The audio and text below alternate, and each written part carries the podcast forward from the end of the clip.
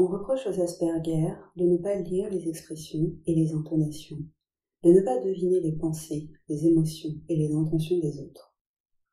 Leur empathie est considérée comme immature parce qu'ils confondent gentillesse et signe d'intérêt affectif, qu'ils ne savent pas distinguer l'accidentel de l'intentionnel, ni les intentions amicales des intentions hostiles.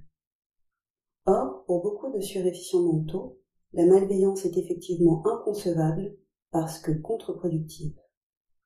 Au niveau de droiture et d'intelligence des aspis, il est très difficile de s'adapter au fonctionnement relationnel insincère, voire malhonnête, illogique et contradictoire de la majorité des gens.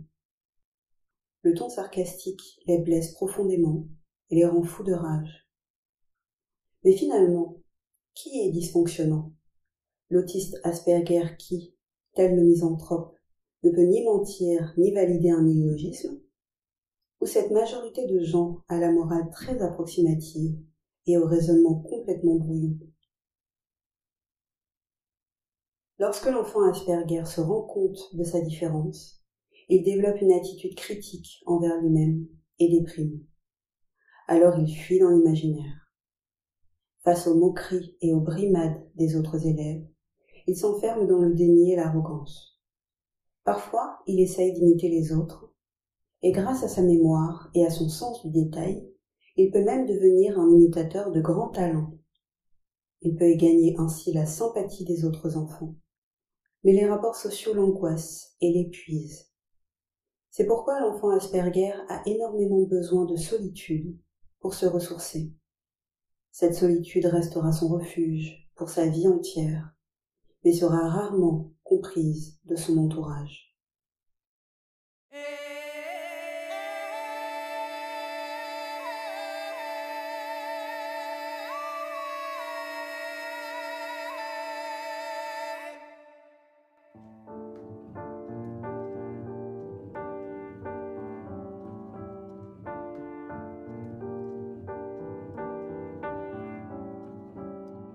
Je suis pas tout seul à être tout seul. Ça fait déjà ça de moins dans la tête. Et si je comptais combien on est? Beaucoup. Tout ce à quoi j'ai déjà pensé. Dire que plein d'autres y ont déjà pensé. Mais malgré tout, je me sens tout seul. Du coup, j'ai parfois eu des pensées suicidaires, j'en suis peu fier. On croit parfois que c'est la seule manière de les faire taire. Ces pensées qui nous font vivre un enfer. Ces pensées qui me font vivre un enfer.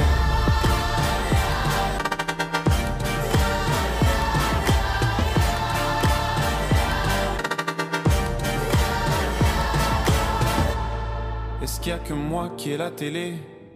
Et la chaîne culpabilité. Mais faut bien changer les idées.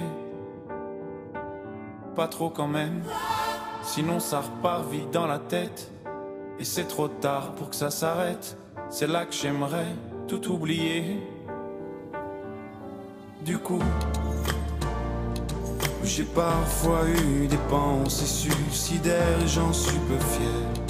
On croit parfois que c'est la seule manière de les faire taire. Ces pensées qui me font vivre un enfer. Ces pensées qui me font vivre un enfer.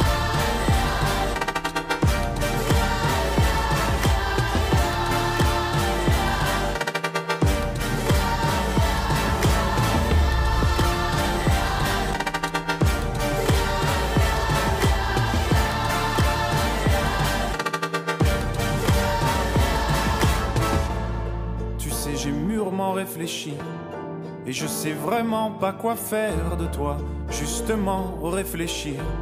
C'est bien le problème avec toi. Tu sais, j'ai mûrement réfléchi. Et je sais vraiment pas quoi faire de toi, justement réfléchir.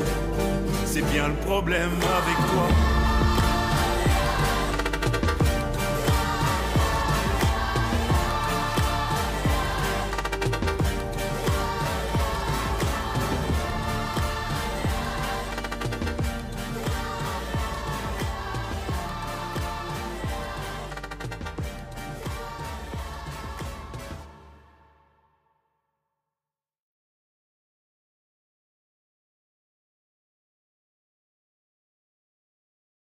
Un vieux sage est assis sur le bord de la route, les yeux fermés, les jambes croisées, les mains sur les genoux.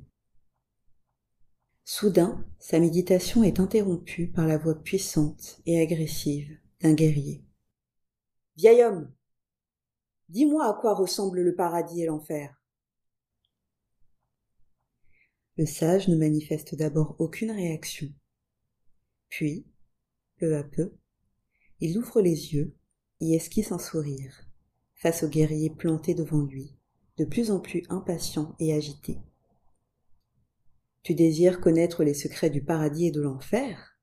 Toi, avec ton allure misérable, avec tes bottes et tes vêtements boueux, avec tes cheveux hirsutes, ton haleine fétide, ton épée rouillée, toi qui es si laid, tu oses me demander de te parler du paradis et de l'enfer? Ivre de colère, le guerrier jure méchamment, sort son épée et la lève au-dessus de la tête du vieil homme. Son visage est cramoisi, les veines de son cou sont gonflées par la haine, alors qu'il s'apprête à trancher la tête du sage. Cela, c'est l'enfer, lui dit doucement le vieil homme. Le guerrier arrête net son geste et reste bouche bée de stupéfaction, de respect, de compassion devant cet homme qui a risqué sa vie pour lui prodiguer cet enseignement. Ses yeux s'emplissent de larmes d'amour et de gratitude. Et cela, c'est le paradis, conclut le sage.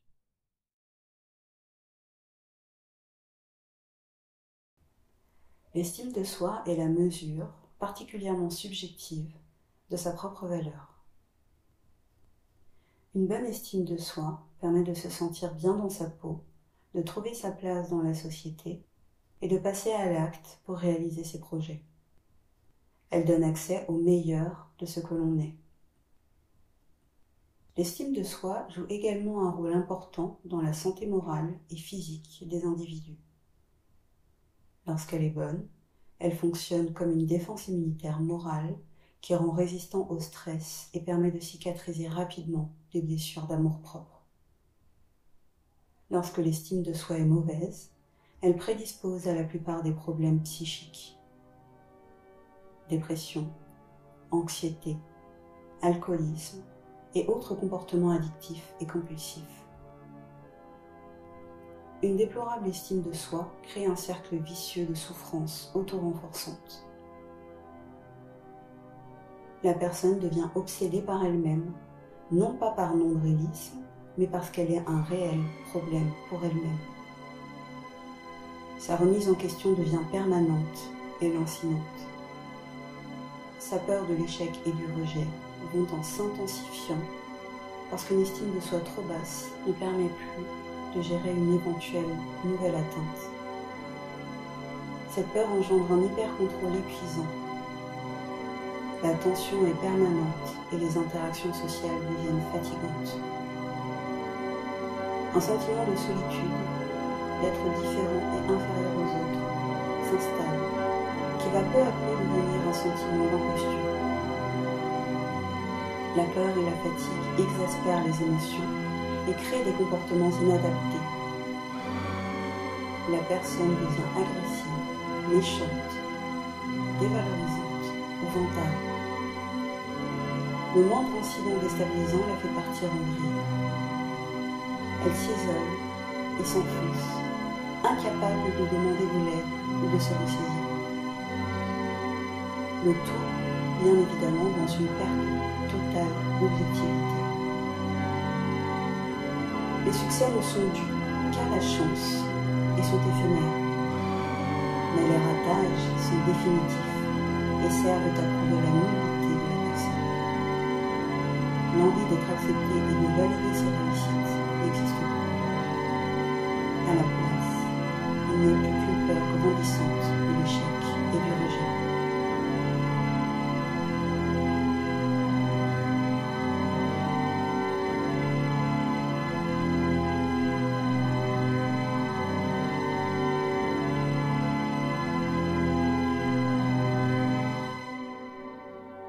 l'estime de soi se crée et s'entretient à deux sources.